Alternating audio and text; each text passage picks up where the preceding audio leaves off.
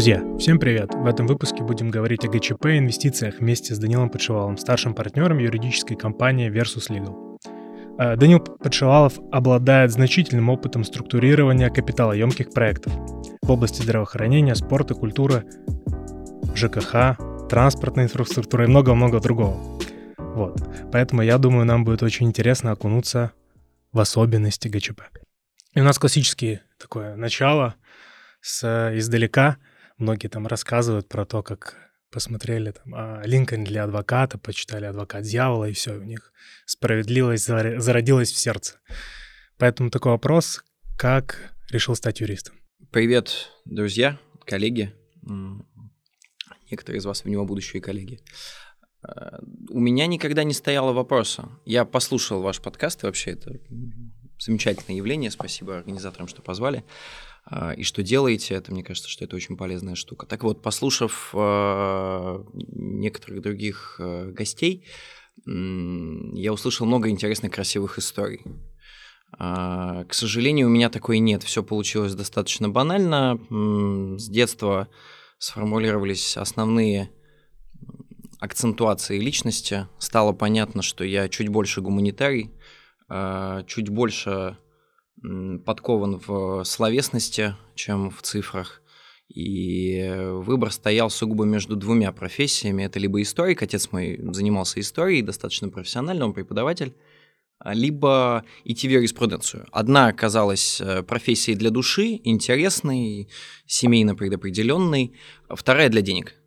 Ну, так вот в семье повелось, я дитя 90-х, э, все тогда думали, что либо экономист, э, либо юрист, да, это вот что-то напрямую связанное с успехом, так как ребенок вроде неплохо говорит, а в фильмах показывают, что юристы это вот э, как раз звучные яркие выступления, то и меня туда, по сути, определили, а я и не сопротивлялся, и лет, наверное, с 13 уже пассивно знал, без э, всякого пафоса, если я буду юристом, я мечтаю. Вот э, сначала космонавтом буквально несколько лет жизни хотел стать, а потом я понял, что я буду юристом, и я готовился. Нет, я просто знал и очень спокойно это принимал.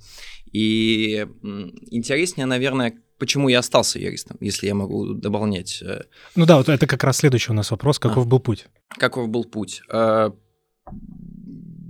Весь его рассказывать, наверное, не так интересно, но мне кажется, что важно, тем более вот мы с Михаилом до обсудили, что одной из детерминант инициации этого канала, того, что он существует, являются сомнения внутри среды молодых специалистов в студенческой среде о том, а стоит ли быть э, юристом. Поэтому, мне кажется, актуальным рассказать о том, почему я остался юристом. Вот я пассивно пребывал в этом знании, что я буду юристом. Также пассивно и в целом легко э, поступил на юрфак. Э, нет у меня, к сожалению, драматической истории борьбы за это место. Как-то все получилось очень естественным образом.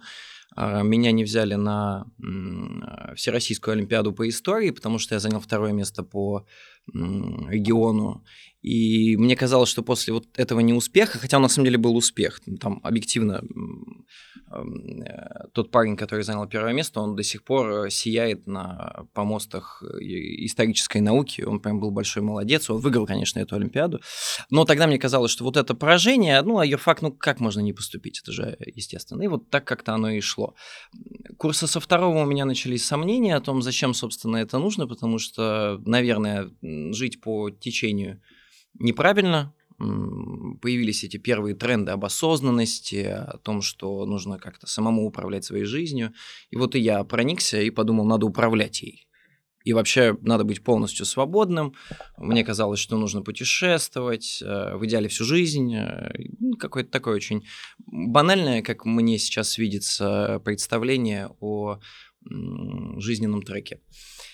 А, и я начал готовиться действительно к тому, чтобы вот э, распланировать этот переезд, начал копить и... А куда ты думал? Я думал путешествовать. То есть мне казалось, что нужна просто какая-то свободная жизнь. В целом не очень важно куда. Меня манило все от э, Бали до Средней Азии, везде, где вот есть этот... Э, мне хотелось, наверное, тогда, в то время, чтобы, если не каждый день, то хотя бы каждый месяц можно было роуд-муви снимать э, относительно того, чем ты занимаешься. Мне кажется, я и сейчас вот смотрю иногда на некоторых а, друзей, товарищей, а, мне кажется, что и сейчас многие так думают. Вот было бы классно, если бы у меня был каждый день роуд-муви.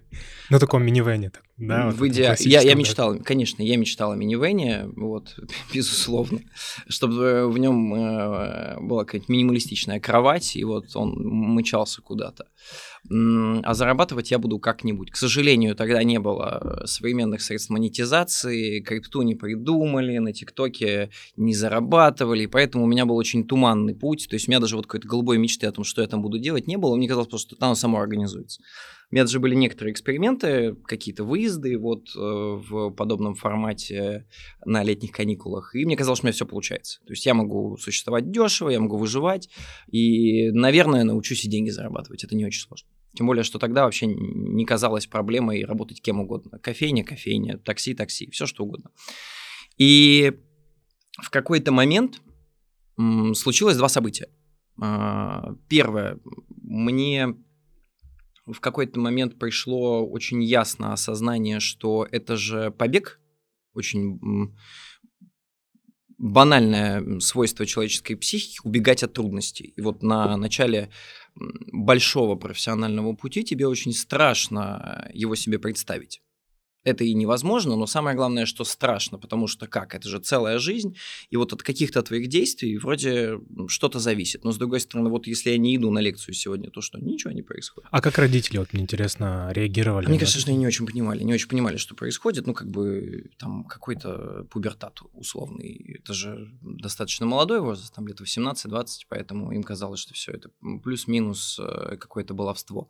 И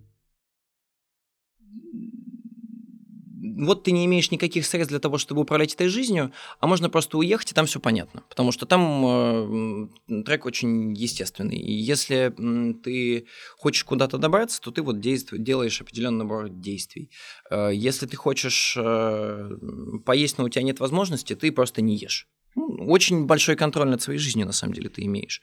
И к тому же свобода перемещений. А здесь получается, что ты замкнут, есть контур, есть ограниченное количество людей, которые как будто бы повлияют. Но тебе непонятно как, потому что на втором курсе ты, ну, я, по крайней мере, я не мог себе представить, что вот все эти люди, которые со мной учатся, они действительно как-то могут повлиять на мою жизнь. Они же абсолютно такие же, как и я, и совершенно нет смысла вкладываться в профессиональном смысле в эти отношения.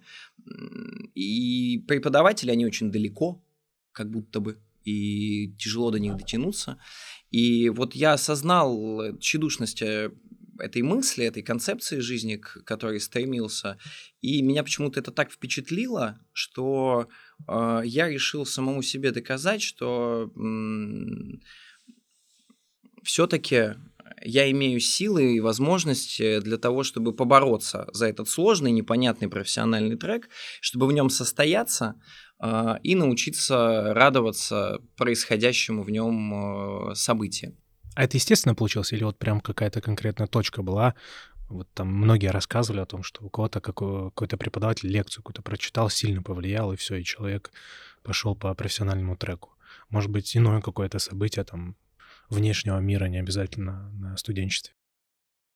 А, ну, если честно, это как стечение каких-то факторов, а, каких-то обид э, на происходящее. Ну, там условно остановили меня гаишники, и вот ты с ними как-то припираешься, и ты формулируешь для себя какой-то скрипт общения. И я понимаю, что это вот на тот момент э, не было общением на равных. Я понимаю, что у меня первая мысль, блин, ну какая агрессивная страна, вот нахамил мне там гаишник э, или еще кто-нибудь, и я испытываю эмоции и в сердцах осуждаю всю систему, и говорю, что она неправильная. А, и вот какие-то очень бытовые вещи.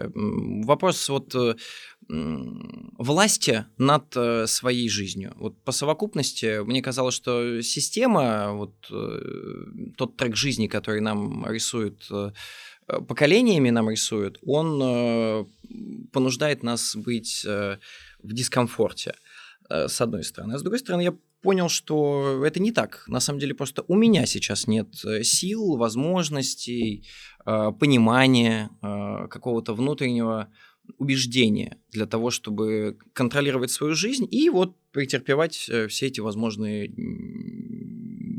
неловкости. Мне кажется, у многих так вот, когда винить начинаешь систему, думаешь о том, что вот ты родился, живешь в такой стране, посмотрите, у нас там школа-тюрьма, вот это со школы начинается, так да, же, как да, завод да, и, вот да, ты бесконечно там школа, армия, завод, и ты думаешь, вот зачем я буду в этой системе, все равно там окажусь, как-то стараться и сражаться за то, чтобы стояться в профессиональном пути.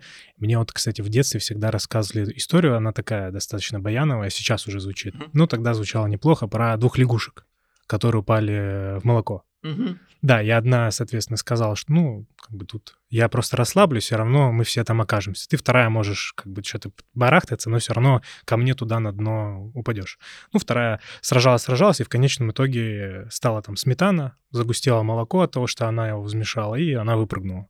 По-моему, даже масло. По-моему, По-моему масло. масло, да. Ну вот смысл истории, да, такой, что система — это скорее какая-то вторичная история, и не надо постоянно винить ее в том, что у тебя или ты ничего не делаешь. Она может быть даже и вполне первичная. А, другое дело, я вот здесь, э, наверное, это важно подчеркнуть, что я не характеризую никак э, систему ни тогда, ни сейчас. Э, ни в коем случае у меня нет претензий к сотрудникам ГИБДД. Это скорее просто контекст. Мне просто кажется, что очень важно начинать с себя, потому что это единственное, о чем ты имеешь контроль ты не имеешь контроля над этим. Она может быть действительно, она может быть действительно э, влияет на тебя как-то негативно. Но это в каждой стране, мне кажется, вот рождается студент, он все равно будет, э, если есть такое Абсолютно. мышление, везде Ты свои проблемы, проблемы да, возьмешь да, да. с собой. Вот. А важно, как ты себя в этом чувствуешь, как ты себя ведешь. То есть вполне возможно, ты и осознанно придешь к тому, что нужно уехать, потому что это тебе не подходит. Но это власть над своей жизнью. Действительно. То есть я понимаю, чего я хочу, и я иду туда. И обратная ситуация, когда вот мне что-то в целом не нравится, я в целом хочу что-то поменять, мне дискомфортно, а не поменять бы мне профессию сначала, потом страну, и таких примеров достаточно много. В общем, э, уходить от э, содержательного изменения жизни к косметическому. Вот я понял, это косметический характер этих изменений, меня это очень впечатлило, и одновременно у меня начались на третьем курсе лекции Михаила Зиновича Шварца. А так э, случилось, что у меня, ну, меня и воспитывали так, и, в принципе, мне кажется, это правильным. Очень э, сильна роль учителя. Ну, то есть мне нравится функция учителя, мне кажется, что это важно.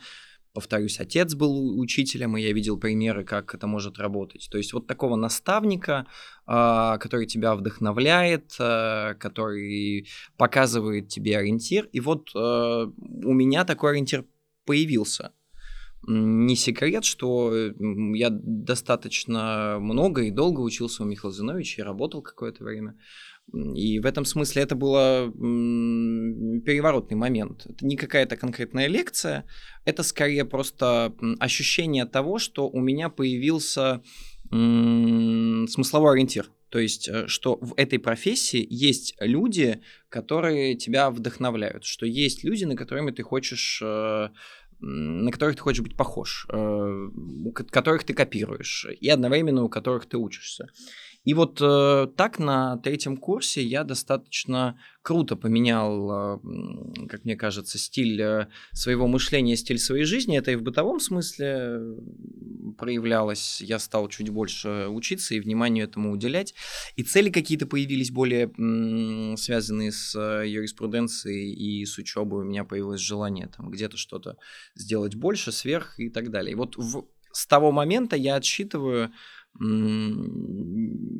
себя действительно как осознавшего профессию. Э, не вступившего в него еще на тот момент, но осознавшего. А, дальше, если кратко, этот путь может быть интересен. Ну, там Ты... есть интервью, да. да, там вот есть интервью на канале Versus Legal, там с Борис вы обсуждаете о том, а, как ты работал в, на госслужбе. И я думаю, что можно это не повторяться, но вот здесь интересно показать, а, что у тебя было в голове, когда была госслужба versus legal, а, потом партнерство versus legal. И на самом деле это все происходило относительно, если сейчас посмотреть на рынок, в молодом возрасте. То есть а, если взглянуть там на партнеров а, крупных юрфирм, в основном, в основной своей массе они будут такие взрослые в костюмах дяди. Вот.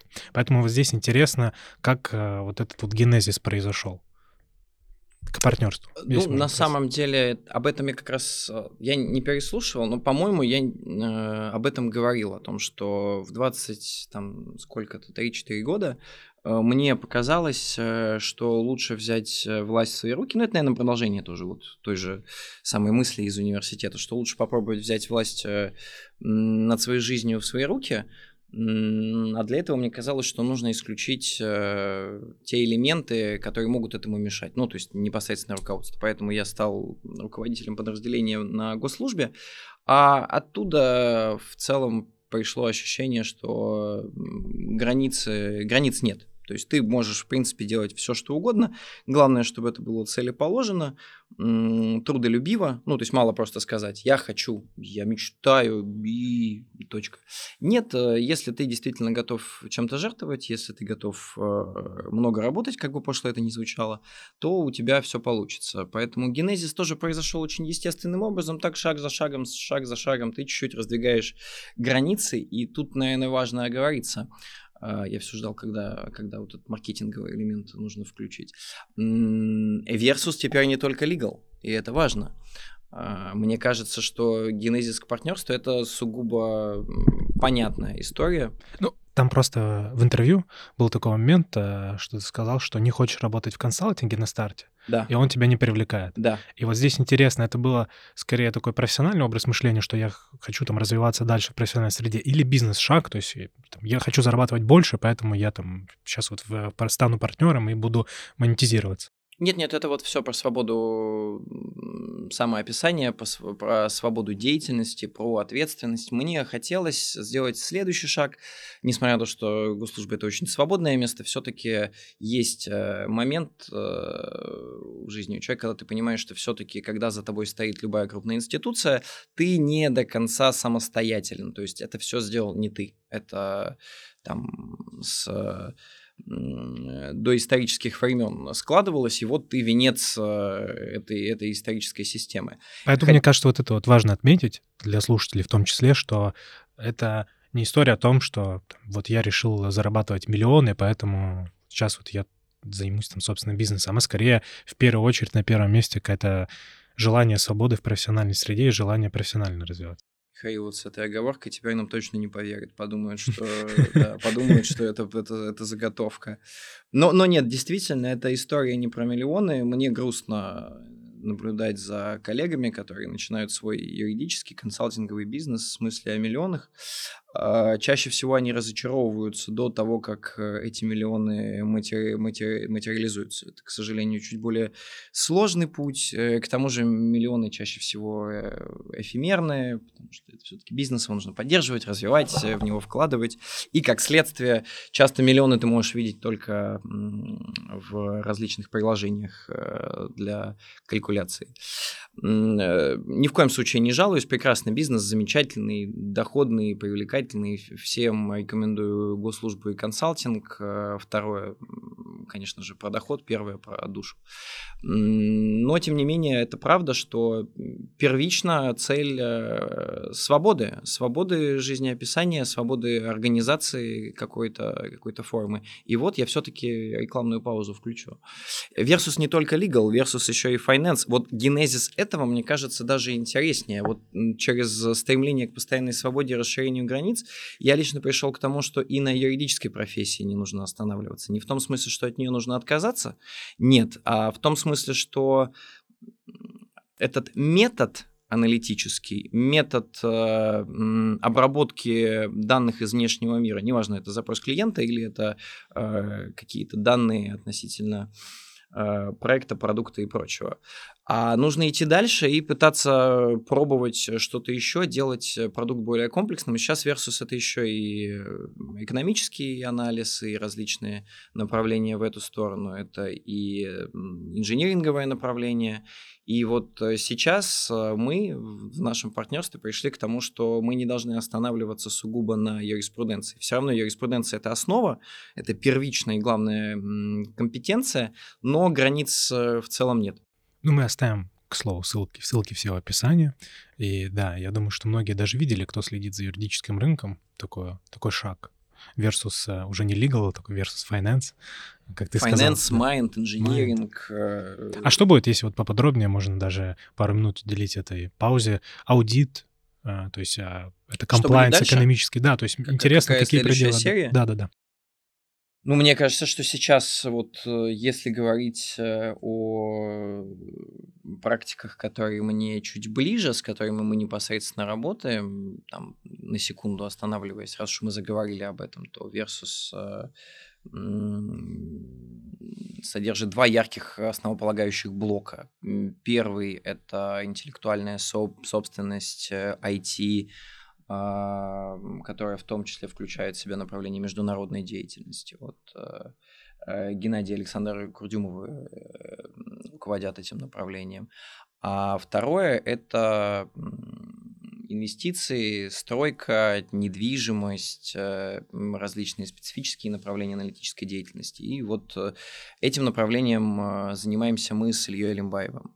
И вот э, если говорить о инвестиционно-строительном, э, инвестиционной строительной индустрии, то мне кажется, что мы и так уже оттяпали неплохой такой кусок пирога, и очень хочется пока заниматься развитием, углублением, э, отладкой текущих направлений. Это уже очень много. Вообще версия 120 человек. Да, ну, на самом деле одна из крупнейших юридических фирм, потому что это забавная история. Многие думают, что только в Санкт-Петербурге. Ну, Москва, понятно, я думаю, что тут э, даже никому не интересно будет услышать, что тоже в Москве Versus Legal есть, но вот интересно, что в своем родном городе, я вот из Перми, и там общаюсь э, с друзьями, коллегами, и когда услышал, что мне сказали, а вот тут у нас вот Versus Legal, я такой, как, как, как, как так? И учитывая, что я, да, я еще по- проходил стажировку в Legal, да, мне когда это сказали, у меня я вообще, как сказать, приятно удивился, что вообще во всех регионах э, чаще всего дотягивается, в том числе Legal. Границ нет, Да, это да. правда. Границ нет никаких. А, Так что генезис не останавливается, но с точки зрения сфер, я думаю, что пока этого будет, э, пока этого будет достаточно. Конечно, есть мечты. А преп... вот, я как раз. Преподавание будет ли следующим шагом, то есть как повторить историю отца именно... У меня Да, преподавание, полное погружение. То есть, понятно, а, я видел, что там у тебя есть какие-то лекции, чтение и прочее. Ну вот я имею в виду полное погружение в преподавание и вот скорее такое процентное оставление, то есть оставить какую-то долю там в бизнесе, но отойти там от полноценного управления и заняться там студентами.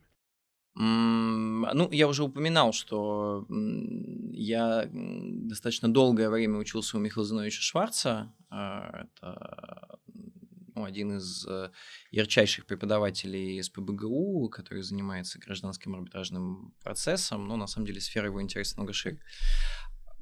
Этот трек преподавательский, он мной в целом, наверное, осмыслен. Я достаточно долго стремился как раз в научно-педагогическую среду. Мне казалось, что она есть э, вершина э, юридической профессии. Мне казалось, что вот это действительно глубоко, это действительно интересно, м, это сильно отличается от того, что э, мы э, с чем мы сталкиваемся каждый день. И я долго очень так э, прям убеждал окружающих в том, что это так, по простой логике, что вот утилитарность, бизнес-ориентированность юриспруденции, она повсюду, то есть ты точно ее добудешь, это несложно. В целом освоить то или иное направление тоже не так-то и проблематично. Это Освоить для практики, в смысле. освоить для практики, перейти, попробовать что-то новое. э, В целом и с хорошей базой, с методом мышления, даже больше, наверное, чем с э, глубокими знаниями. Это очень понятный трек, который не займет э, слишком много времени. А наука это какой-то космос. Ну, то есть ты просто не можешь, ты просто не можешь, э, не изменяя стиль своей жизни, в нее войти. Ну, иначе и- получится плохо. То есть, э, Иначе не получится. То есть наука это же не, не не- ну, в моем сугубом представлении, это не статус. То есть это не статус аспиранта, это даже не статус кандидата. Это, опять же, специфический метод э, мышления, погружения. Он медленный. То есть ты не можешь э, нахрапом, в отличие от утилитарной юриспруденции, ты не можешь нахрапом взять и освоить какой-то пласт научного знания. Оно просто не ляжет.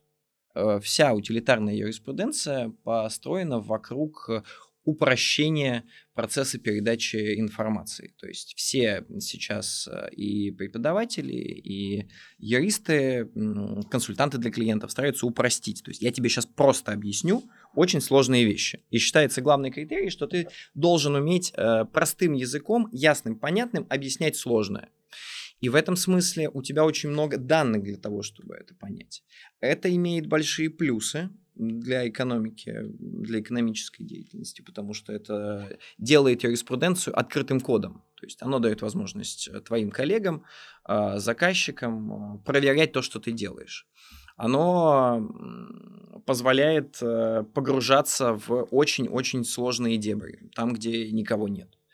Но одновременно оно все-таки, на мой взгляд, очень боюсь показаться неуважительным по отношению к тому, чем я занимаюсь, мои коллеги, но все-таки это чуть упрощает стиль твоего мышления, это требует очень большой самоорганизации, чтобы ты сам не упростился в процессе перекладывания на слайды тезисов э, из твоей аналитики. И поэтому мне кажется, что а, наука, да, наука напротив, она э, стремится к тому, чтобы усложнить, в том числе искусственно.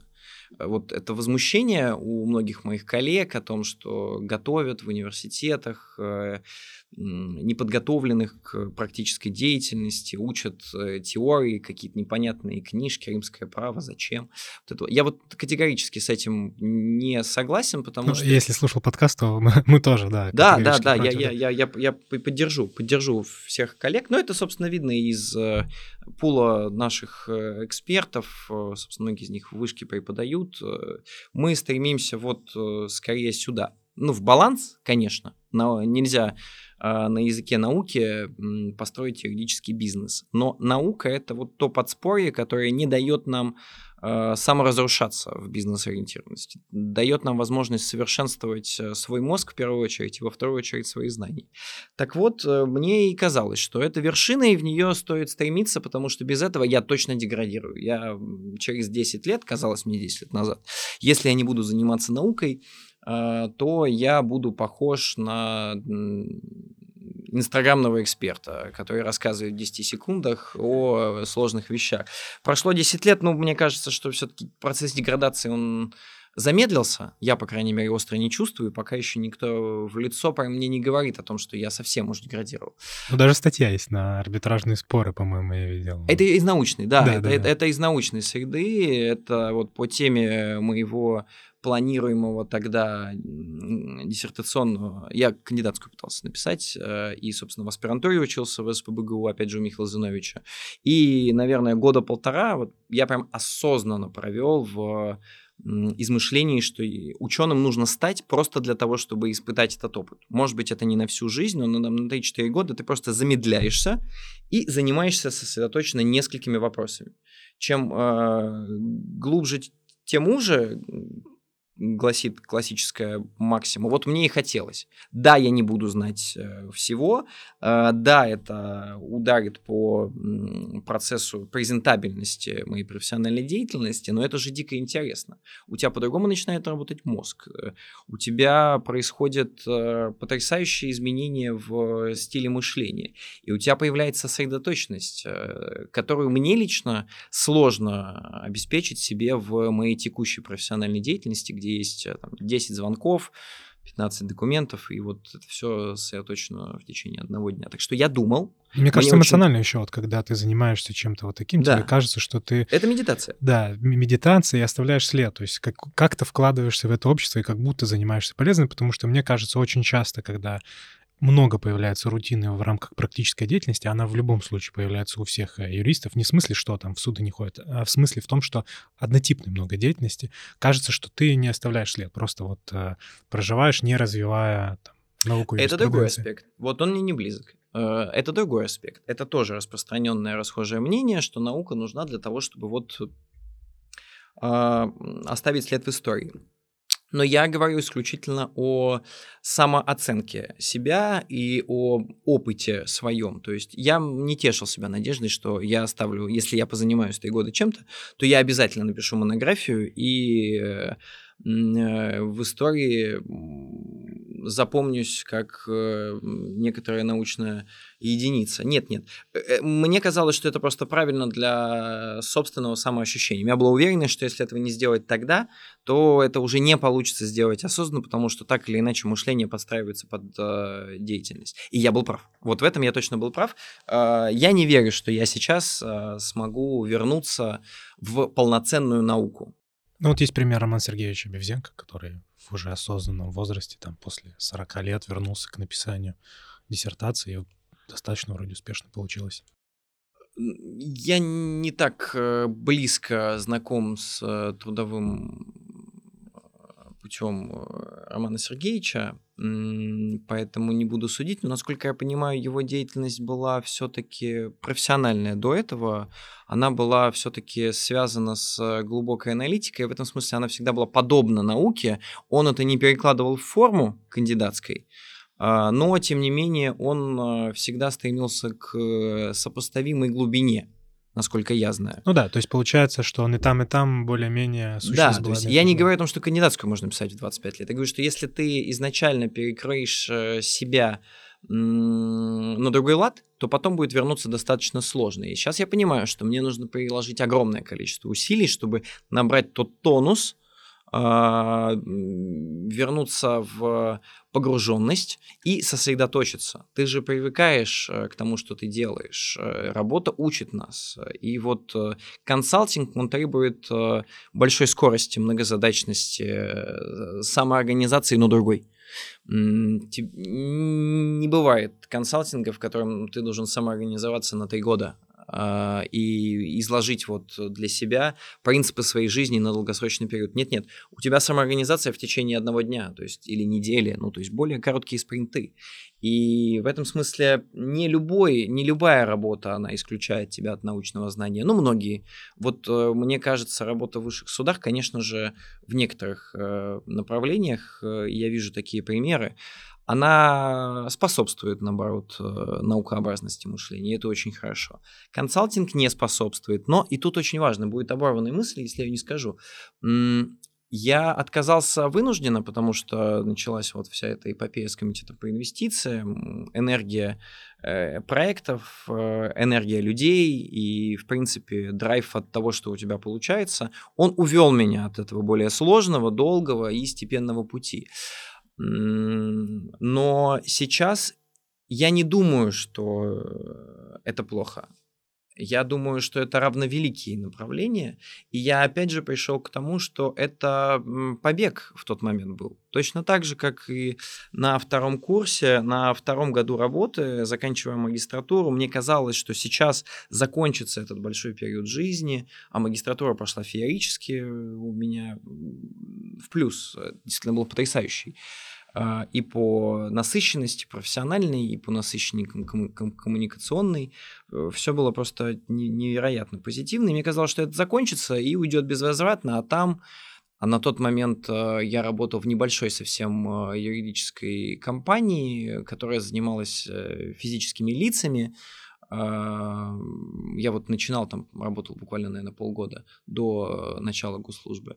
И мне казалось, что это, конечно... Это вот самое первое, получается. Самое-самое первое. Мне казалось, что это просто конец. То есть здесь э, умные, разнообразные люди, которые вдохновляют, а там полное безразличие к праву, если не уходить в детали. И я думаю, это еще один был побег, потому что мне совершенно было непонятно, опять же, как вот из просто работы для зарабатывания денег перейти к тому, чтобы глубина была. И я э, спустя уже годы тоже, э, когда оценивал и рефлексировал свой путь, э, я не мог себе признаться, что получилось организовать что-то сопоставимое Другое совсем, абсолютно другое, но сопоставимое и, может быть, даже чуть более подходящее мне. Я не стал ученым и не смог оставить свой след в истории науки. Совершенно точно можно сказать уверенно, без кокетства.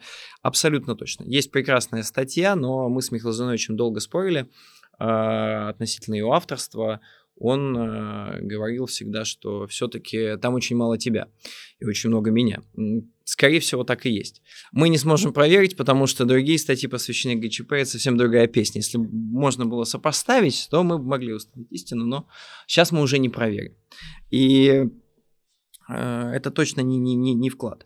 Но, тем не менее, мне видится, что мне удалось окружить себя людьми, которые вдохновляют. Мне удалось создать среду, которая стремится к постоянному развитию своих профессиональных качеств. А, мне кажется, что вот на этих бизнес-рельсах сейчас э, я и команда, команда даже, наверное, в большей степени, пытаемся построить какую-то новую среду обитания для того, чтобы не деградировать, а наоборот расти. Это сильно не похоже. И вот... Э, ну, кстати, вот про историю, да, да. Э, упомянул. Мне кажется, если взять количество проектов, взять их разнообразность именно вот, участия versus legal, а еще на госслужбе, то можно сказать, что все-таки след есть, потому что если мы выйдем там на дорогу посмотрим, выйдем еще на что-то посмотрим, очень часто э, придем к выводу о том, что здесь участвовал Данил Подшивал. Вот к этому я предлагаю, ну, скажем, ГЧП будем обсуждать. Да, да, да. Это очень важный тезис. Э, мы все не лишены тщеславных э, таких побуждений. Я даже просил, если честно, на одном из трамвайных проектов все-таки выгравировать на рельс Versus. К сожалению, не, не сделали это. Ну, тогда вернемся к этому. Вернемся вот, к когда этому. про а консалтинг разговаривали, я сразу аналогию вспомнил про бегунов. Есть, которые 100-метровку бегают, и у них вот постоянный такой темп интервальный. А есть э, люди, которые рассказывают, как они супермарафоны бегают, mm-hmm. там 42 километра, 100 километров, там сутки. И они сказали, что нам уже в один момент э, не столько важно и не столько тяжело физически бежать. Тяжело морально, потому что ты как бы вот монотонно двигаешься к одной цели, бежишь, и вот тебе нужно постоянно себя мотивировать для того, чтобы просто вот где-то эфемерно достичь какую-то точку. Это вот сравнение с наукой, когда ты рассказывал. Достаточно да? точно, достаточно точно. А, и я, в конце концов, э, пришел к тому, что важен бег. Важен бег, и то, как хорошо ты бежишь э, в сравнении с собой вчера, а, важно то, какие эмоции ты получаешь э, от него, а не дистанция. То есть действительно нельзя сравнить спринтера и стайера через дистанцию. Сравнить их можно по каким-то другим э, критериям жизни. Вот для меня критерием стал э, метод э, мышления и ощущение того, что ты задействуешь, э, с одной стороны, свой мозг, как бы это банально не звучало, и с другой стороны, ты опираешься на знания, приобретенные до. Наука в этом смысле самый простой путь, потому что она исторически описывает, как это сделать. Ты должен взять массив знаний, который существовал до тебя, а, внять, систематизировать и использовать для создания новых э, философских правовых э, конструктов. А, а в работе бизнес-ориентированной получается, что ты можешь э, взять чуть больше. Ты можешь взять просто свой опыт, ты можешь э, взять опыт своих утилитарных коллег. Ты можешь, безусловно, использовать и научное знание, и это было бы лучше, и это правильно, это расширяет границы возможного. И, и если ты все это точно так же систематизируешь, то ты можешь получить схожие методы логического мышления, которые, собственно, приносит тебе удовольствие. В этом смысле, вот я слушал с э, Антоном Валерьевичем Ильиным э, интервью в вашем подкасте, мне кажется, очень э, удачный, интересный выпуск. И здесь я с ним согласен. Мне тоже с детства нравились задачки. Вот. Мне с детства нравились задачки, они как-то вот, я думаю, что это сильно обусловлено влиянием Михаила Зуновича. Если кто не знаком с его творчеством, а это действительно творчество, то он как раз а, акцентирован в образовательном процессе на задачки для ума разной степени сложности, разной протяженности, над какими ты думаешь всю жизнь, э, какие-то нужны просто для того, что ты в течение лекции. И вот это действительно меня вдохновляло, и вот эта легализованная любовь э, к задачкам она сначала привела меня к тому, что вот наука это что-то из себя. Наука и суды, наверное. Судебное представительство вызвало у меня такие же ощущения, потому что это очень похоже, глубоко, ты взял дело, работаешь над ним, потом самого защищаешь, длится годами и так далее. Ну и при победе получаешь э, вот эту эмоцию, что ты... В отличие от, да, да, да. э, В отличие от науки. Да, да, да. В науке при победе ты получаешь э, Ничего, но это с моим складом характера, по крайней мере. Не представляю, как можно получить удовольствие. И не факт, что вообще при, жи- не факт, что при жизни вообще получишь, э, осознаешь, что ты сделал э, что-то полезное. Потому что вот ты... нравится. Мы на ты или да, на... Я знаю, на что ты. в жизни на, на ты, но да, хорошо. Вот нравится тебе вот это тщеславное да, молодое поколение. Мне, мы договорились с Михаилом, что я тоже смогу ему задавать вопросы, или как-то мы все-таки в диалоговом формате это будем делать. Вот э, тебя тянет туда, ты яркий представитель поколения, тебя тянет к тому, Очень чтобы... тянет, да. за, за... Это нормально, в смысле, я иронизирую, Да-да. но это абсолютно естественно. Есть э, даже где-то статейка о том, почему 30-летние не понимают э, более молодые поколения. Я не помню, как это называется, зумеры или что-то такое. Ну, в общем, вот то, что м, те ребята, которые сейчас заканчивают э, бакалавриат, вот э, 30-летние, они про путь. Типа, ты сам своими силами, очень тяжело было, я шел, шел, шел, вот я пришел, я не испытал даже никаких удовольствий, я все еще иду, и мне от этого хорошо. Вот я супер про это. То есть э, в науке хорошо, что ты долго идешь. Там понятный долгий путь и стиль прикольный. А у вас, вам нужны ачивки. Вот, это очень, мне очень, мне очень интересно в этом смысле общаться с нашими молодыми коллегами. У нас э, очень много ребят работает разных специальностей. Это очень вдохновляет. И все, все как один. Ну, хорошо, а что я получу за это? Ну вот, к слову, Усилия, ты вложишь свое усилие, и ты за это получишь новые проблемы. Это же так круто. ну вот, к слову, когда еще не знал, чем я хочу заниматься на практике, вот прям если это глобально брать, сейчас я понимаю, что мне сильно нравится разрешение споров, и вот как раз э, мне кажется, вот первый судебный процесс, какой-то результат в этом судебном процессе подарил такую эмоцию дофамина, э, что ну, во- вообще невозможно нигде теперь так вот э, прям сопоставимо сильно получить эту эмоцию, которая как раз, мне кажется, как наркотик. Такая история, что хочется туда вернуться и снова вот э, участвовать в таких баталиях. Очень понимаю. Давай перейдем к судам. Я в какой-то момент еще... Можно еще Давай, вот важный давай, вопрос давай, вот, э, с, давай. э, в карьерной точке зрения, который мы не обсудили. Э, Ты упоминал про команду, то, что там вот у вас происходит преобразование. Вот интересно здесь, чтобы ускориться, две, две вещи. Во-первых, это как было тяжело ли после госслужбы построить команду, потому что все равно это чуть-чуть другое, мне кажется. То есть с точки зрения бизнеса. То есть одно дело в... Нет, нет, у меня просто... Это нужно будет вырезать. Да, У меня просто часы 24-часовые. Я хотел посмотреть время и понял, что я не понимаю. Так, давай. Э, Время полвторого. Супер. Так, возвращаясь к вопросу, да, мы обсуждали, ты рассказывал про команду, про новое становление, изменения в Версусе относительно того, как построить команду. Интересно, на старте было ли тяжело после госслужбы? Все равно, мне кажется, другой формат построения команды, другой формат э, работы, управления. Все равно же какое-то время у тебя занимало там, для того, чтобы просто построить процесс э, работы коллег, которые более младшие. Это первая часть вот э, именно с точки зрения построения.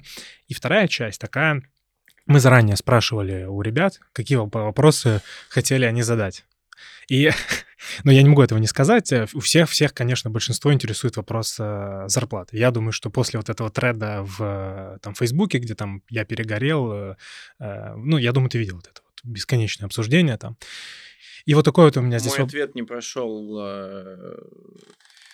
тест на этичность э, в э, нашем партнерском обсуждении, поэтому мне не разрешили высказываться. Да, ну, э, я бы, наверное, вот так его заулировал, что пошел ли бы ты работать сейчас в Versus Legal, да, вне зависимости от количества денег. То есть можно начать там даже вот, пошел ли ты бы ты на бесплатную стажировку сейчас в Versus Legal, если бы закончил университет? А, это вот это прекрасные мемы, да-да-да-да, мне Да-да-да. показывали коллеги прекрасно. Я так и не Да-да. понял, что это значит. Ну, вот сейчас тебя об этом спрошу. А, ну, кстати, да, что это значит? Что значит этот мем? Э, Про бесплатную стажировку, да, да, просто мем вокруг того, что э, такой феномен, почти, почти нигде нет такого феномена, как э, бесплатная работа после того, как ты заканчиваешь э, бакалавриат. Вот в этом смысл, и он отсюда зародился мем про бесплатную стажировку, да. А у нас э, есть бесплатная прям работа, я очень сомневаюсь. Ну вот я работал э, бесплатно один месяц. Один приш- месяц, а, я Да. понял, какая-то Да. такой процесс э, Да, да. анбординга бесплатный. Все, Да. Ну и я понял. отсюда, не я был только один, и отсюда зародился вот этот вот э, тред.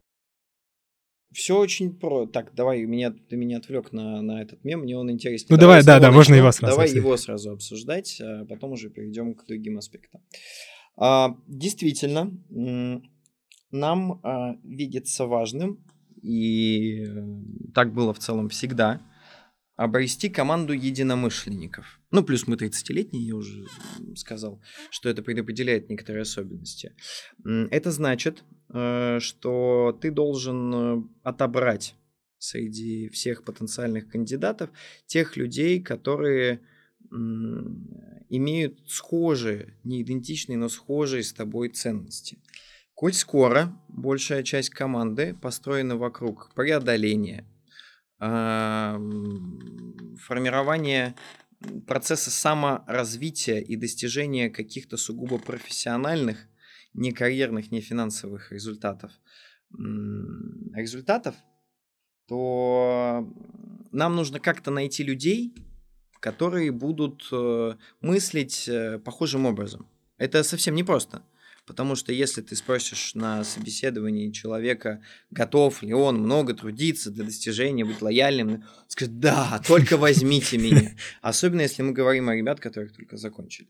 Сейчас это тоже меняется, но мы до этого Скажу все, что угодно, это правда. Э, Нет, сейчас это тоже меняется. Сейчас э, стиль общения с кандидатами, он меняется. Иногда это больше похоже на э, собеседование компании, чем собеседование потенциального кандидата.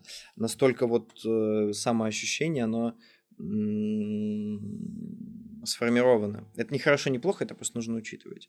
Вот, и поэтому у нас э, есть принципы интеграции в компанию.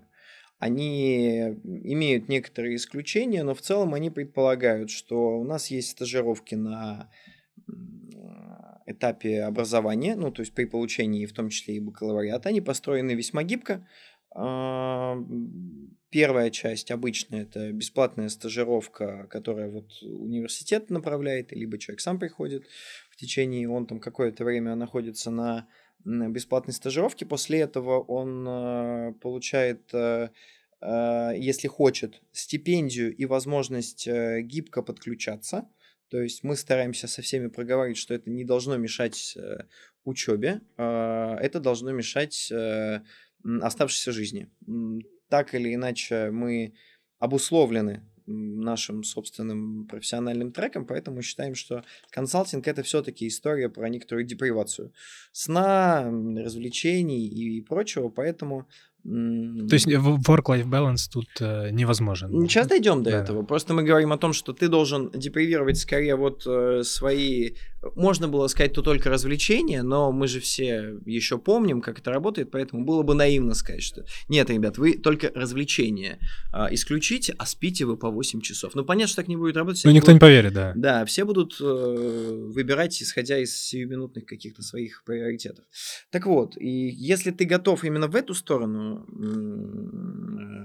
ужаться, то мы были бы рады. э, Мы за это даем э, возможность потрогать проекты. У нас в целом э, принципы стажировок, они чуть отличаются, практика от практики, но почти везде это дает возможность поработать э, с вот такой непосредственной юриспруденцией. То есть это практика, которая не предполагает э, ксерокс, принтер, кофе и бла-бла-бла.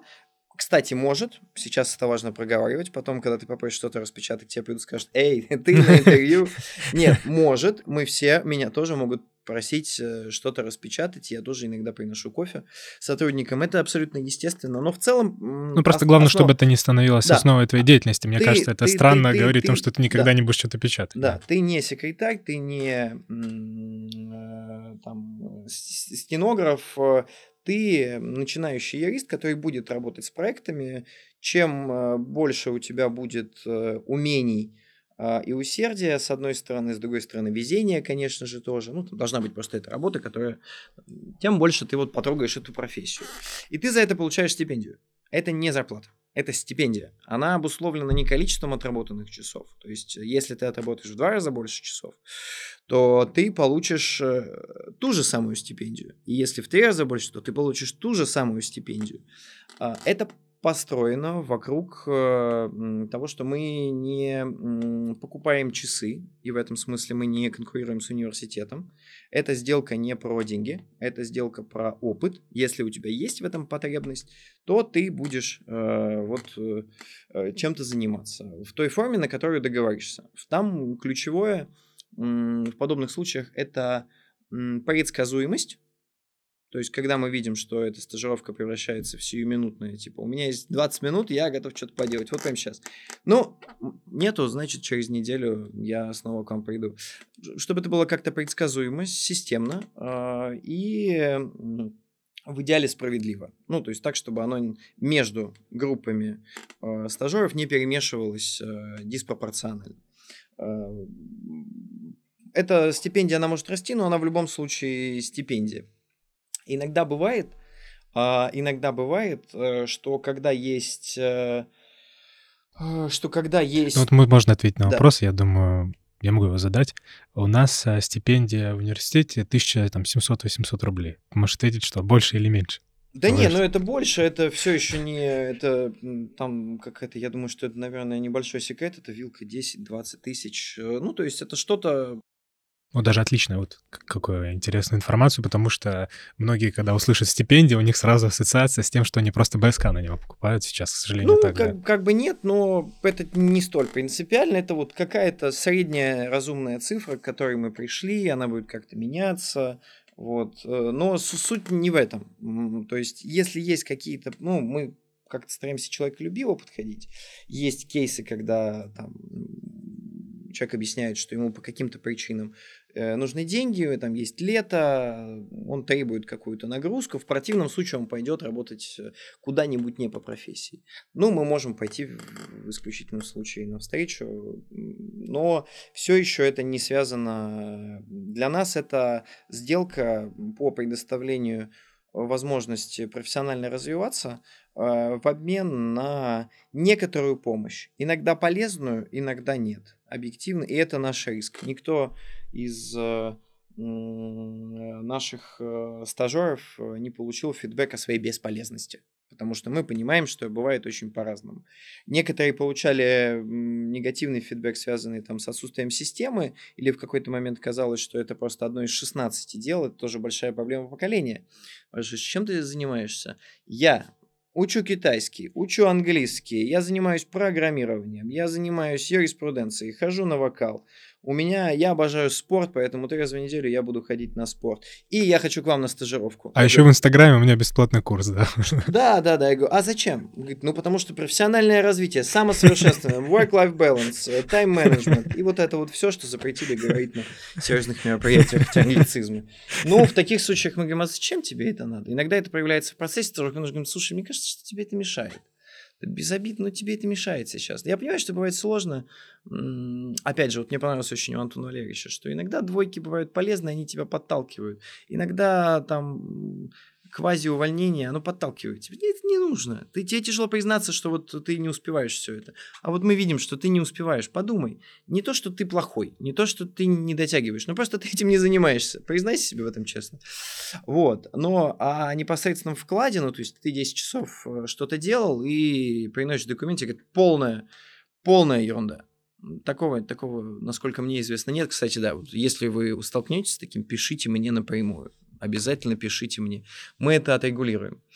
А, так вот. Поэтому и... важно point здесь сказать, что это во многом и про обучение кандидата в том числе, потому это что в первую это... очередь про обучение, в первую очередь про обучение. Так бывает и с а, приемом на работу, а, когда у нас нет уверенности, что непосредственно что непосредственно трудовую деятельность имеет э, смысл начинать, ну, по разным причинам. Это может быть связано с человеком, это может быть связано со спецификой руководителя э, практики, э, то мы предлагаем просто побыть с нами. Побыть с нами, посмотреть, как это все устроено, и на основании этого решить, нравится, не нравится. Среда же весьма специфичная консалтинг и Versus тем более. Ну, то есть мы объективно уникальная фирма. Вот и так плавно перетекли в управление командой и первый вопрос. Да. Да, да, да, да, да. Да, вот ты как раз спрашивал про управление командой. Сложно или не сложно? Нет, нет, абсолютно не сложно. И в, на госслужбе управление было у меня, по крайней мере, точно таким же, только чуть хуже, но в силу просто моего опыта. Сейчас его больше. Мне кажется, я чуть лучше стал э, понимать, как работают э, малые социальные группы и как э, ими управлять.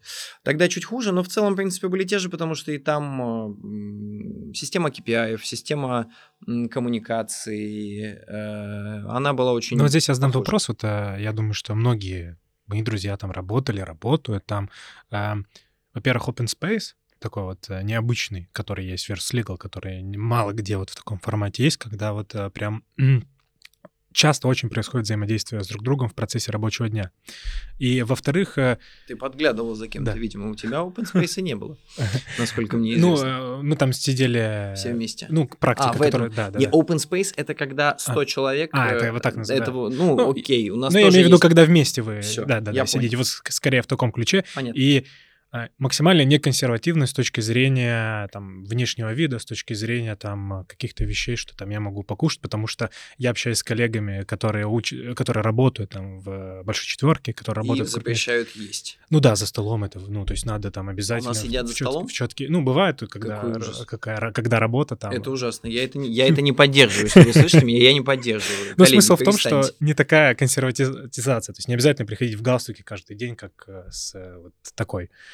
Это правда. И поэтому вот интересно, вот как э, такой баланс был налажен между какой-то свободой, которая есть в процессе работы, и э, результатом юридическим, когда нужна максимальная концентрация. Ну, ну, вот это очень просто, это игра от человека. В практике это... ГЧП же тоже там, э, и... насколько... И... Можно ли это сказать, если да, нет? Мы да, вырежем, да, что там да, тоже да. один стол. Э, ну, для, для многих один стол, и есть ряд других рядом. Мы играем от человека или от людей. Поэтому это было и в, на госслужбе, и здесь. Это вот то, что мне в целом нравится. Поэтому мы, с одной стороны, стараемся для сотрудников найти им место, а, с другой стороны, и руководителям практик даем э, сильную свободу в том, чтобы организовать пространство, в котором он, его коллеги, с учетом особенностей и специфики их деятельности могли наладить удобный для них э, быт. Иногда это заканчивается едой на столах, но это в моем понимании ужасно. Я сам этим грешу, но мне казалось, что никто этого не видит. Бог с ним. Э, то есть эта либерализация, она нужна не как э, таковая. То есть здесь нет общего принципа того, что ты можешь ходить так, как ты хочешь. А руководитель практики, а, будучи человекоцентричным, в большинстве случаев в Версусе, должен организовать э, пространство и правила, которые будут восприняты и будут способствовать. Я допускаю ситуацию, когда для того, чтобы поднять боевой дух, э, кто-то из руководителей скажет, что завтрашнего дня мы ходим в костюмах тройках. Я их поддержу. Если у этого есть предпосылки, если это не прихоть, если этого есть разумное объяснение, например, мы все расслабились. Но на самом деле основная проблема демократизации, мы это видим сейчас в 100% из 100 случаев, в других компаниях я имею в виду, она приводит к расслаблению людей объективно. Вот удаленка заканчивается, почти все компании, которые я знаю, отменяют удаленку шаг за шагом после ковида, то есть трек сломался, свобода, не приводит к результату. И это не вывод э, одной какой-то компании, это мнение большинства рынка. график. Мы всегда супер лояльно относились к графику, потому что у меня есть травмирующий опыт Смольного, где ты в 9.00 должен попасть э, пройти через проходку и отправиться прямиком куда? В столовую. И там ты можешь уже сидеть сколько хочешь. В общем, это, это абсурдная немножко система. Мне всегда казалось, что нужно по-другому, но и с ней мы сейчас боремся, потому что, я имею в виду с свободным графиком, потому что при полной свободе он всегда заканчивается одинаково. Это значит, что человек начинает работать в 2 часа дня, а, заканчивает э, в 2 часа ночи, и параллельно, потому что он как бы немножко такой помятый, то он еще обедает несколько часов, занимаясь своими делами, но считает, что он работает э, примерно 20 часов в сутки. И э, на соответствующие листы учета времени он округляет глаза и э, не понимает. Пытается их адаптировать с очевидностью, пытается их растягивать, но не получается. Ну, мы говорим о честных, ответственных ребятах. Они правда приходят потом и удивляются. А ведь мы и правда работаем по 8 часов. Поэтому слухи о том, что в Версусе э, график чрезмерно жестокий, они несколько преувеличены. Иногда действительно бывают э, кейсы, когда работы э, катастрофическое количество, и все работают на разрыв, но часто это связано просто вот с естественным проявлением графика. Дай свободу, работа уйдет ночь. Ну, потому что ну, там ты проснулся, позанимался чем-то, потом ты доехал на йогу офиса. сходил, да, да. Ну, разные опции есть. Э, по пути ты где-нибудь там 15 минут посидел на каком-нибудь рабочем звонке, и ты поставил себе отсечку, там, типа, в 10 утра, сбил первый звонок, там, следующий будет в 3 часа дня, но ты уже в своем внутреннем ощущении с 10 э, утра на работе, и потом грузно в 2 часа ночи, заканчивая день, ты думаешь, господи, как я это пережил. Это, это естественно, это не только у нас так, так везде. И это когда ты видел еще в крупном консалтинге, когда сам там не работал, я приходил, и мне говорили, мы работаем по 20 часов в сутки. Я говорю, это невозможно. Говорит, это возможно. Я говорю, я приду к вам ночью. Я прихожу ночью, ночью, утомленные, расслабленные люди ходят по офису, рассказывают, как им тяжело. И чем ты занимаешься? Я занимаюсь огромным проектом. Я вот сейчас весь в аналитике, и мы стоим час общаемся. Так работает. Ну, то есть ночь, тебе хочется поделиться, ты ищешь по офису, кто еще работает, вы долго обсуждаете, как вы много работаете. Я не обесцениваю, меня часто осуждают за эти монологи как обесценивающий большой вклад. Я э, совершенно точно знаю, что есть ребята, которые сильно перерабатывают, э, и это системная тоже проблема, это не их проблема исключительно. Но есть и иное. И вот, например, в какой-то момент мы, может быть, придем к тому, что у нас будет жесткий график.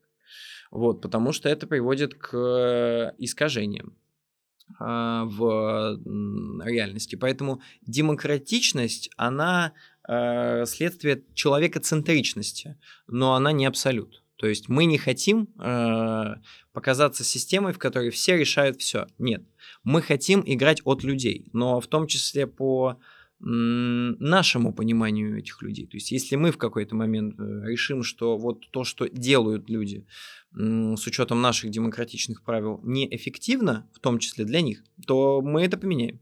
Ну, то есть получается такое, как один из видов бизнес-решения, когда очень э, демократичный график, как мы обсудили, но при этом большая ответственность ложится на каждого сотрудника вне зависимости от в иерархии, где он находится. Свобода совместно, ответственно принимать э, решения. Как-то у Канта это было свобода это осознанная необходимость. Вот так и мы, ну, я лично понимаю э, свободу как осознанную необходимость. То есть ты можешь э, выбирать э, с ответственностью за результат, с учетом там реальных возможностей, разные опции. У нас не так много супер жестких правил, и их, наверное, тоже можно пересмотреть. Это большой плюс сильной гибкости сильной гибкости. Гибкость обусловлена просто тем, что у нас э, мы молоды, во-первых, но так или иначе это имеет э, место быть. Э, и как компания всего 7 лет, почти 8 мы на рынке на фоне там многосотлетних юридических фирм международных, конечно же, это ничто. И как партнерский состав мы достаточно молоды, мы все плюс-минус 30-летние, это накладывает э, некоторую отпечат... Э, некоторый отпечаток. Мы гибкие. Вот э, мы как видим, мы вовлечены в эту работу, и как видим себе ее, так мы ее можем организовать. Это все еще не стало автоматически работающим бизнесом, когда ты, твоя задача состо, партнера состоит в настраивании скриптов э, массового применения. То есть, если мы смотрим на какую-то международную фирму, то управляют же чаще всего не те партнеры, с которыми мы взаимодействуем, а кто-то очень далекий. Я имею в виду, вот, собственно, ту часть, которая предопределяет быт и правила. Это люди, которые... И я ими восхищаюсь. Это очень круто, это намного сложнее это намного сложнее продумать систему и архитектуру, в которой будет жить огромный массив очень разных людей. Мы про другое. Мы просто обращаем это в преимущество. Мы не пытаемся копировать и рассказывать о том, что вот у нас есть жесточайшие скрипты, русы, политики и э, прочее. Есть Мне общий... кажется, иногда, кстати, вот э, многие прям вот эти жесткие скрипты ставят как-то в преимущество. И вот у нас там так вот жестко, у нас там все там в костюмах и как-то пытаются это продать, э, хотя это мне кажется, тоже, это... это тоже классно, это тоже классно, это самое, ну мы же все видели Сьюз и ну да да да, как бы ну красиво же. Ну, красиво поспоришь, же. Да. Ну, э, в этом тоже есть преимущество. Я прям уверен, что в этом есть э, преимущество. Но э, это все должно быть цельно.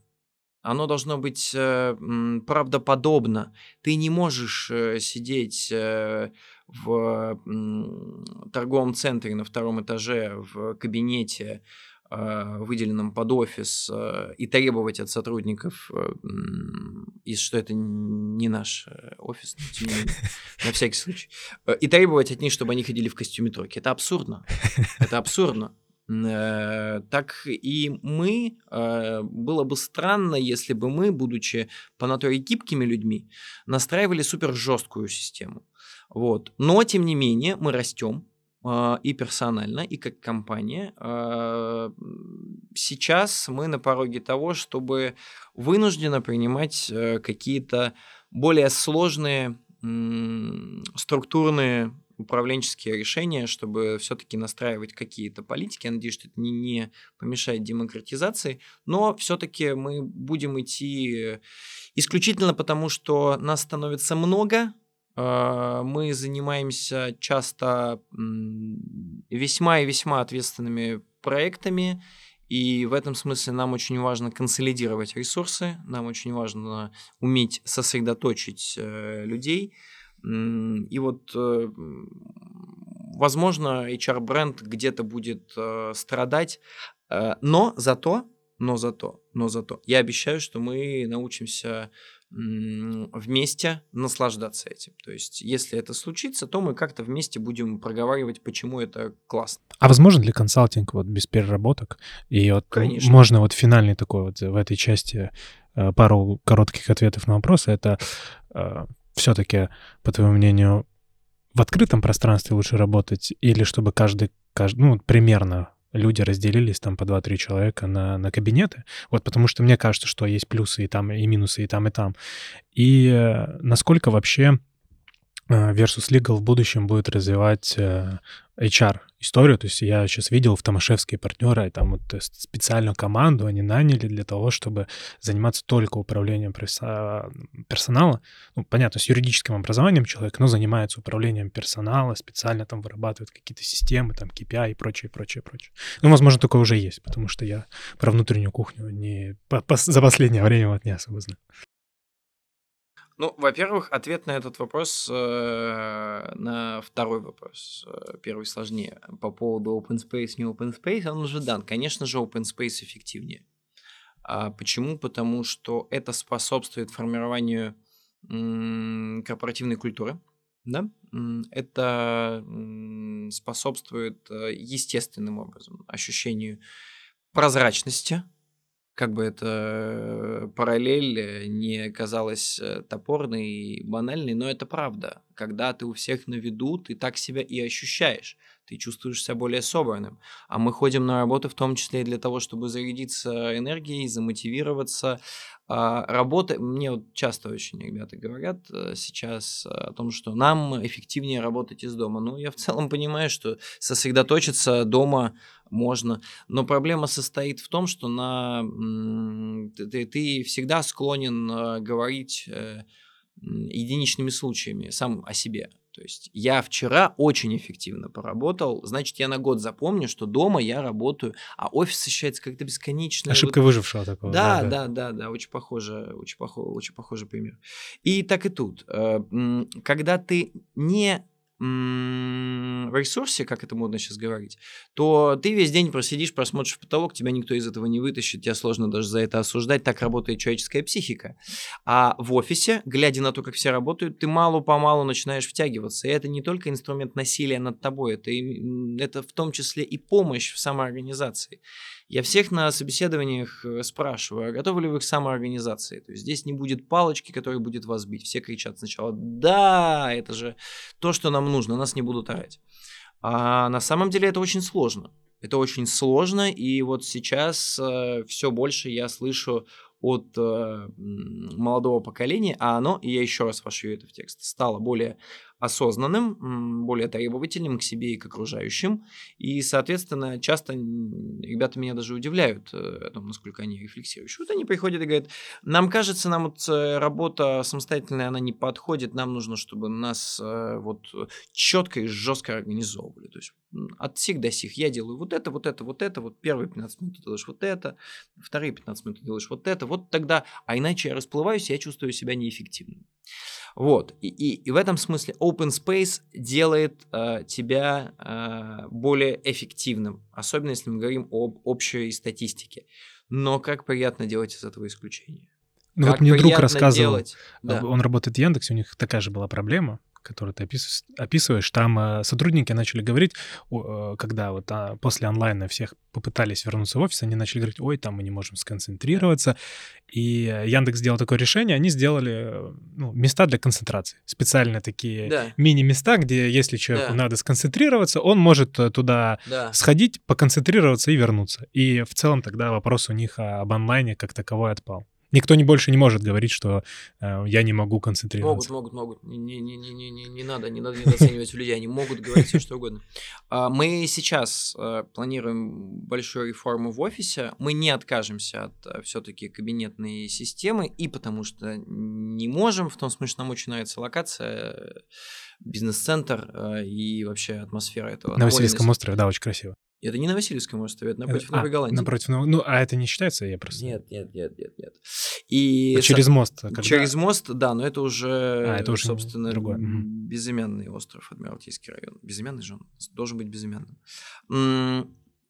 Итак, мы не откажемся, но мы проведем большую реформу, в ходе которой будет э, все-таки создан э, коворкинг универсальный, в котором э, ты будешь оторван от своего основного коллектива, и в котором, собственно, будут происходить, с одной стороны, коммуникация, с другой стороны, концентрация. Он будет как-то зонирован. И... Э, но, тем не менее, мы останемся в кабинетной системе, потому что нам нравится... Э, это приятное исключение. Это сложнее, это не так э, комфортно с точки зрения управления, но это все еще возможно. Это возможно сохраняя, устанавливая кабинетную систему, налаживать управление таким образом, чтобы оно было эффективно. Но эта кабинетная система же тоже, она такая с исключением, я бы сказал, классическая кабинетная система, это вот когда заходишь, там написано вот э, руководитель, э, ну, следующий да. кабинет, а получается, что версия это такое 50 на 50, потому что в каждом кабинете open space. В общем, у нас атмосферно, приходите, все покажем. По поводу HR. Э, это самый важный ресурс любой консалтинговой фирмы – люди. Поэтому, конечно, HR-политика, она невероятное значение имеет э, для любой консалтинговой фирмы, мы не, мы не исключение. Э, мы пока пользуемся близостью к источникам получения кадров, то есть к университетам, ключевым ведущим, и в этом смысле нам э, чуть проще ловить э, студентов, плюс у нас есть какой-никакой HR-бренд, который сам по себе приводит э, к нам э, поток э, желающих. Но, тем не менее, мы сильно думаем над тем, как HR-политика должна выглядеть по мере увеличения и утраты ручного контроля. Это, я думаю, что проходят абсолютно все фирмы.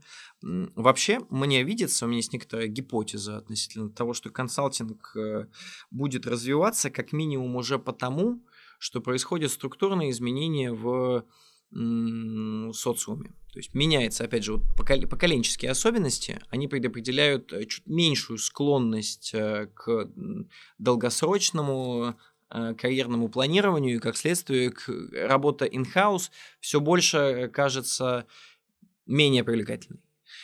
Кон- задача консалтинга в этом смысле стать вот универсальной и адаптивной платформой э, работы с в том числе молодыми поколениями, для того, чтобы организовать им э, внутри карьерный трек э, с учетом и на основе тех э, личностных и поколенческих особенностей, которые мы видим, и уже дальше использовать это во взаимодействии с крупными корпоративными институциями. Вот я думаю, что от этого зависит успех э, консалтинга в будущем. То есть, по большому счету,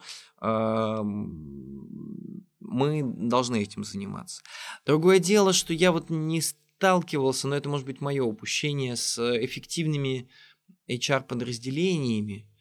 Вот э, мне... Ну, некоторые на аутсорс нанимают. Вот есть такая Max Legal, если я не ошибаюсь, да, называется. Да, да. да, и вот если смотришь вакансии, часто видишь, что там именно консалтинг HR занимается тем подбором сотрудников в почти большинство московских э, компаний, особенно когда речь идет о старших mm-hmm. юристах, там, когда нужно прямо вот сидеть, там, проверять компетенцию, изучать историю.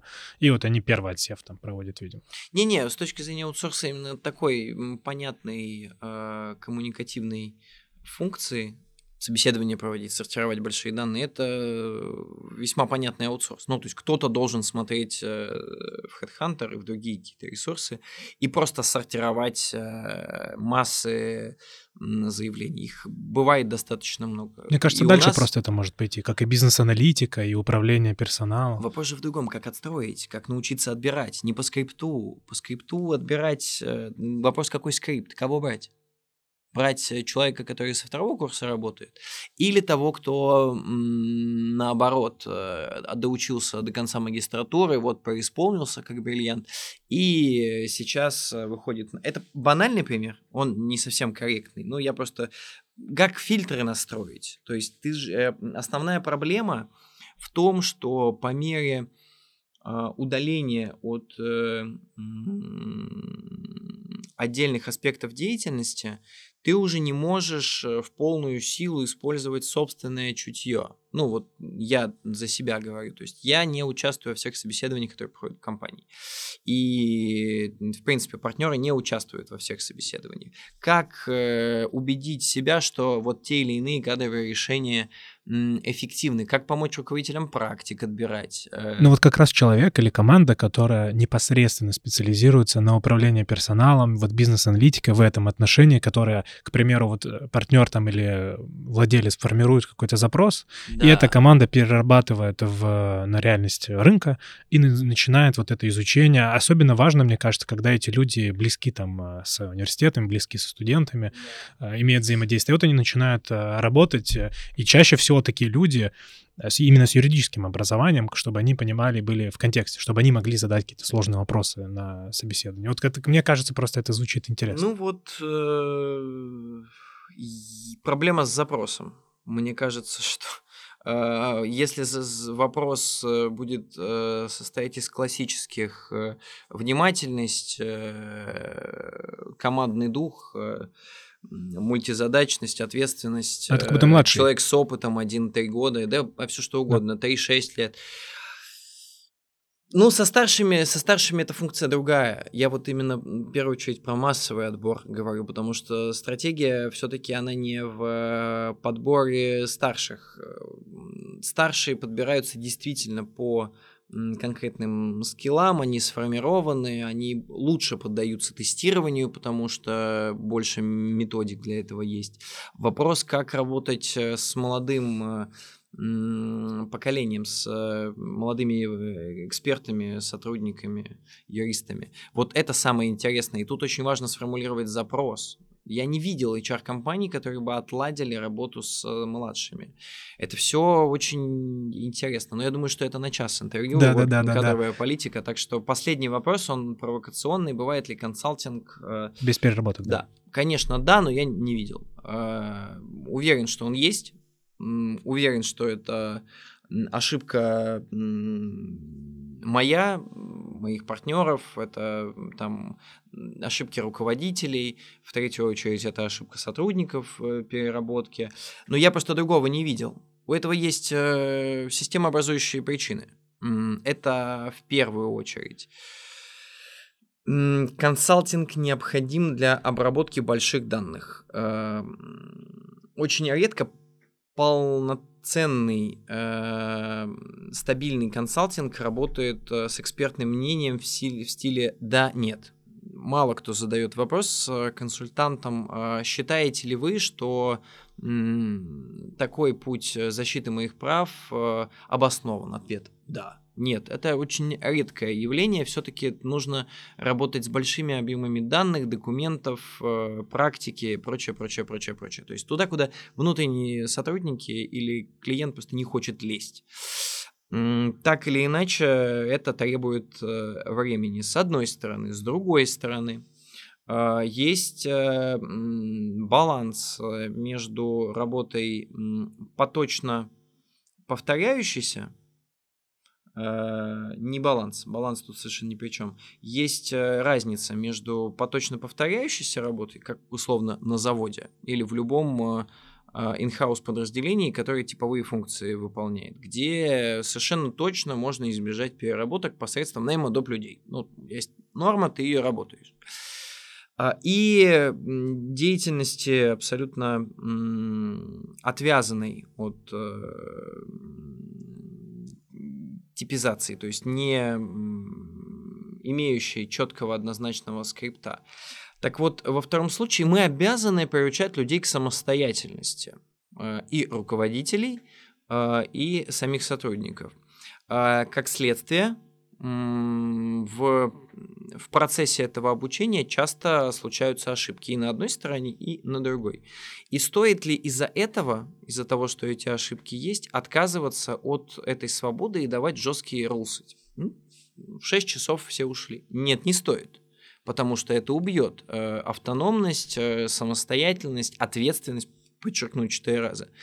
Ты, э, когда, когда по воле бизнеса, то есть не персональные ошибки, а по воле самого, самой фирмы э, сотрудник остается на дополнительную работу. Когда это того требует э, непосредственная работа, ответственность за результат. Можно ли от этого отказаться? Нет, ни в коем случае. Ни в коем случае. Это не обосновано, но от этого нельзя отказаться никогда, потому что это формирует э, вот э, те самые ценности, я имею в виду воспитание того, что мы ответственны за результат любой ценой. Да, мы будем работать ночью, и я буду работать ночью. Но это как в сфере будешь... услуг, ты не можешь по-другому, мне кажется. Нет, это вопрос, это вот вот вот вот вот сфера услуг как раз э, вполне дает тебе возможность, а если мы говорим абстрактные услуги, она вполне дает тебе возможность э, ну, юридических имею в виду. Понятно, что ты не можешь, мне кажется, оказывать юридические услуги не, не в том смысле, что гарантируя результат, а не гарантируя, что ты отдашь все силы за то, чтобы его добиться. Да, я не гарантирую результат, а гарантирую процесс. В хорошем смысле этого слова.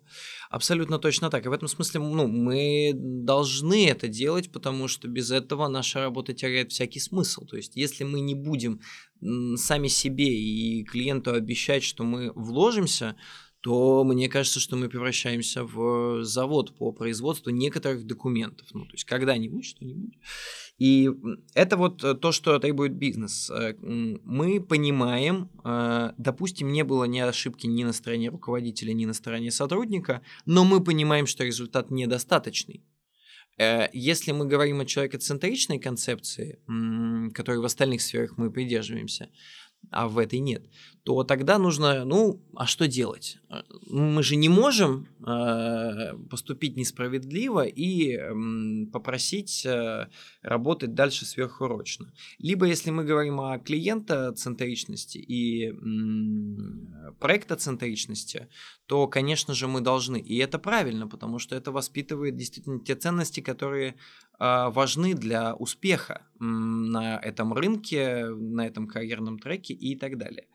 Поэтому я допускаю, что все эти ошибки можно было бы исправить. Ну, мне кажется, вот важный поинт, что это именно ошибки, и в теории есть там вот возможность стремиться к максимальной структуре э, четкой бизнеса, потому что вот даже среди там коллег, друзей я часто вижу, что многие начинают это выстраивать в культ, что вот посмотрите на меня, какой я, я работаю 18 часов, mm-hmm. ты сколько работаешь? Ты работаешь 8 mm-hmm. часов, но ты, ты неэффективен mm-hmm. на этом рынке, ты никому не нужен, потому что я работаю 18. И вот мы видим всякие слитые презентации из э, это Magic Circle, э, вот этих юридических фирм крупнейших, слитые презентации э, Рульфа и Ильфа Инхауса, есть такой телеграм-канал, там они сливали презентацию, которую компания делала младшим коллегам, где там было написано, вот вы там должны быть на телефоне 24 на 7, вы должны работать там больше 12 часов, клиент, слово клиента для вас закон, если там он требует условно принести воду, вы несете воду, значит, ну вот в таком контексте когда максимальная клиентоцентричность, угу. и у многих э, формируется такой культ, что если ты не любишь работать там по 18 часов, не любишь отдаваться полностью клиенту, ты не успешен. Хотя мне кажется, что не, ну, в голове не должно так формироваться все-таки. Это не очень правильно.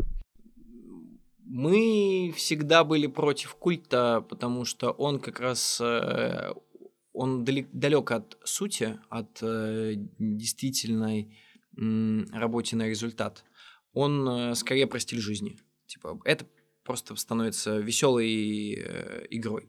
Вот. Э, геймификация состоит в том, чтобы набирать ачивки. Ачивки в том, чтобы работать как можно больше и как можно э, более смешные истории относительно хотела. Ко мне пришел партнер в 2 часа ночи и сказал, что я должна дотянуться до звезды.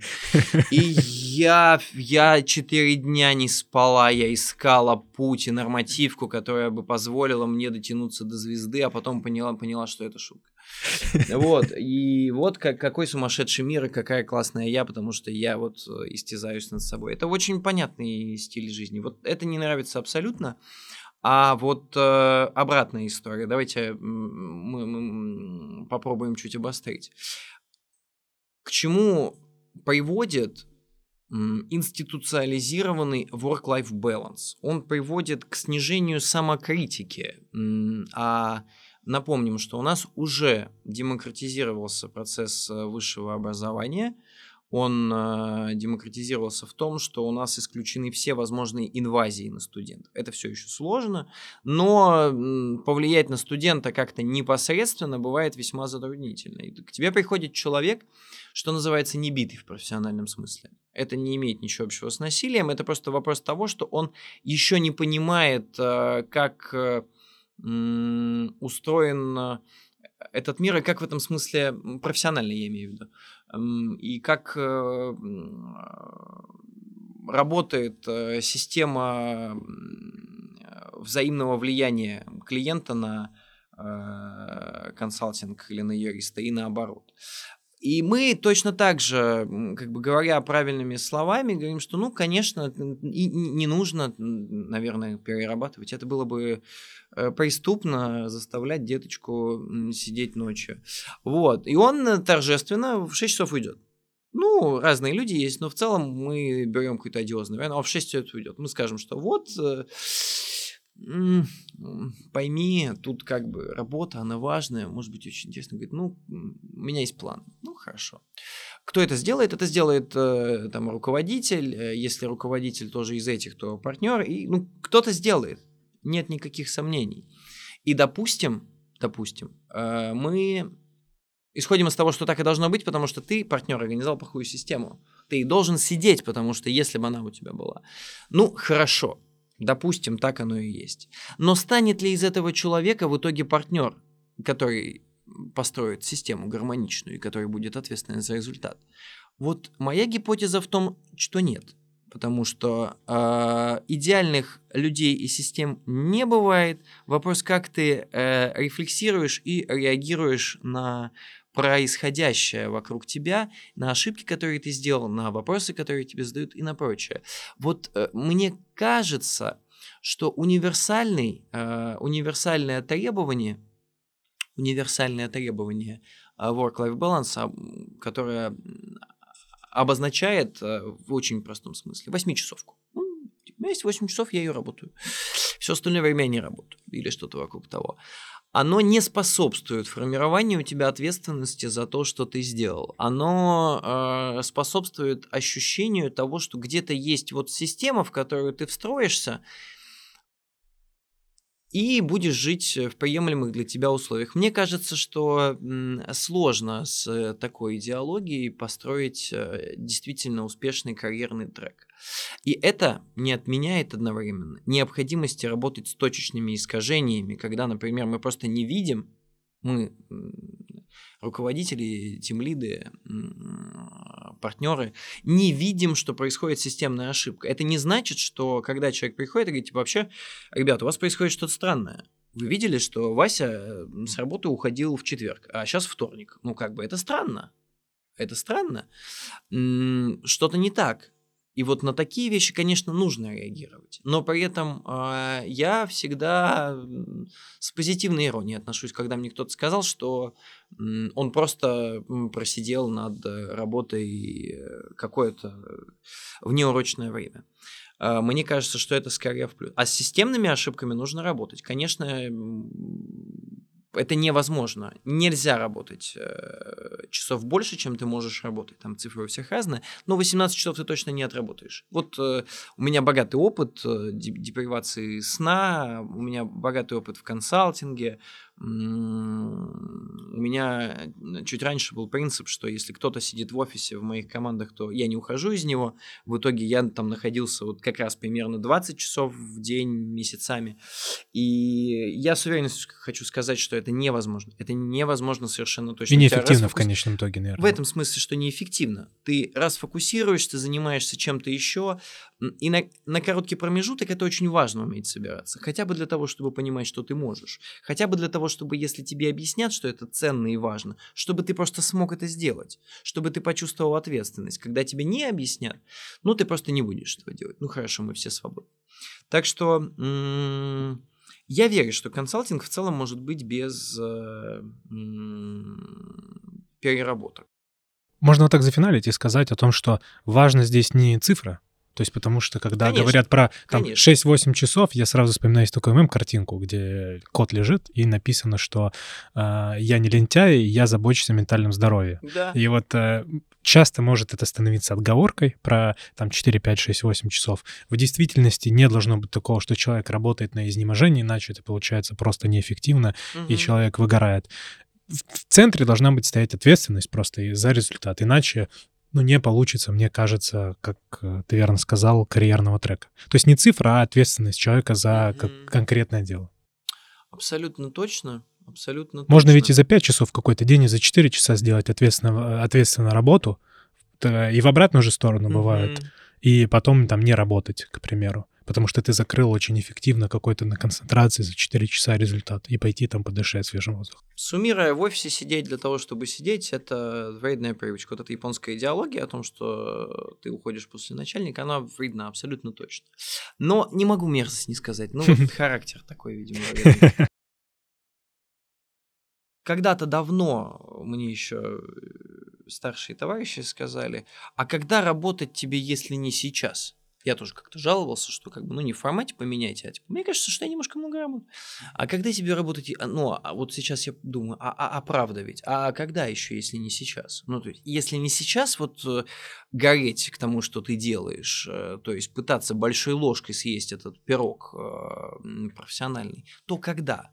Ну, затем совершенно нормально и правильно появляется семья, другие увлечения, которые тоже должны быть, присутствовать в жизни. Но я в этом смысле лютый иджист, так это, по-моему, называется, что мне кажется, что да, действительно, а на старте нужно чуть больше внимания посвятить работе и карьере, потому что сначала ты работаешь на имя, потом она работает на тебя, это абсолютная правда. Э, в системе работать, в которой в культ возведено э, трудолюбие и э, отсутствие личной жизни, совершенно бессмысленно, потому что тебя не тянет туда. А, и одновременно я очень хорошо отношусь к системам, в которых, да, действительно, тебя справедливо не должно быть э, несправедливости. Это тоже очень важно, чтобы все вокруг, не ты конкретно, ты не нравишься, а ты сиди. А это должна быть универсальная система. И, обуз... и а, с открытым кодом. То есть я тебя сажу не потому, что мне так хочется. То есть ты знаешь, Миш, а вот э, практику я бы посмотрел по какому-нибудь вопросу. Какой тебе вопрос интересен? Посиди-ка ты сегодня ночью, просто в воспитательных целях, ну, то есть, чтобы ты как личность сразу. Это тоже неправильно, должно быть объяснение. Ты сидишь, потому что это нужно. Я не придумываю, я не тренирую тебя, это нужно. И ты ответственен. И ты в том числе ответственен тем, что ты жертвуешь своим личным временем. Так вот, и э, а с, наверху, э, в более э, старших э, коллегах, ты видишь э, чуть больший пиетет к другим аспектам жизни. И это мотивирует тебя двигаться вперед. А когда все вы измученные э, хромые лошади еле волочитесь от э, входа в офис к кофейному аппарату, ну, это, конечно, ну, мне кажется, что это бессмысленная институция с на самом деле поломанным кодом управления. То есть тебе, руководителю, страшно отпустить потому что там тебе кажется, все расслабятся, разбегутся, и на самом деле ты боишься утратить контроль. Естественный очень страх. Вот на, этом, на партнере как раз в этом смысле больше ответственности. Зажимаешь. Потому что не, ты не веришь в партнера, который устал от жизни и ходит там э, постоянно убитый с мешками под глазами, он тебя не вдохновляет, мне кажется. Разные ситуации бывают, разные ситуации. Есть совершенно потрясающие.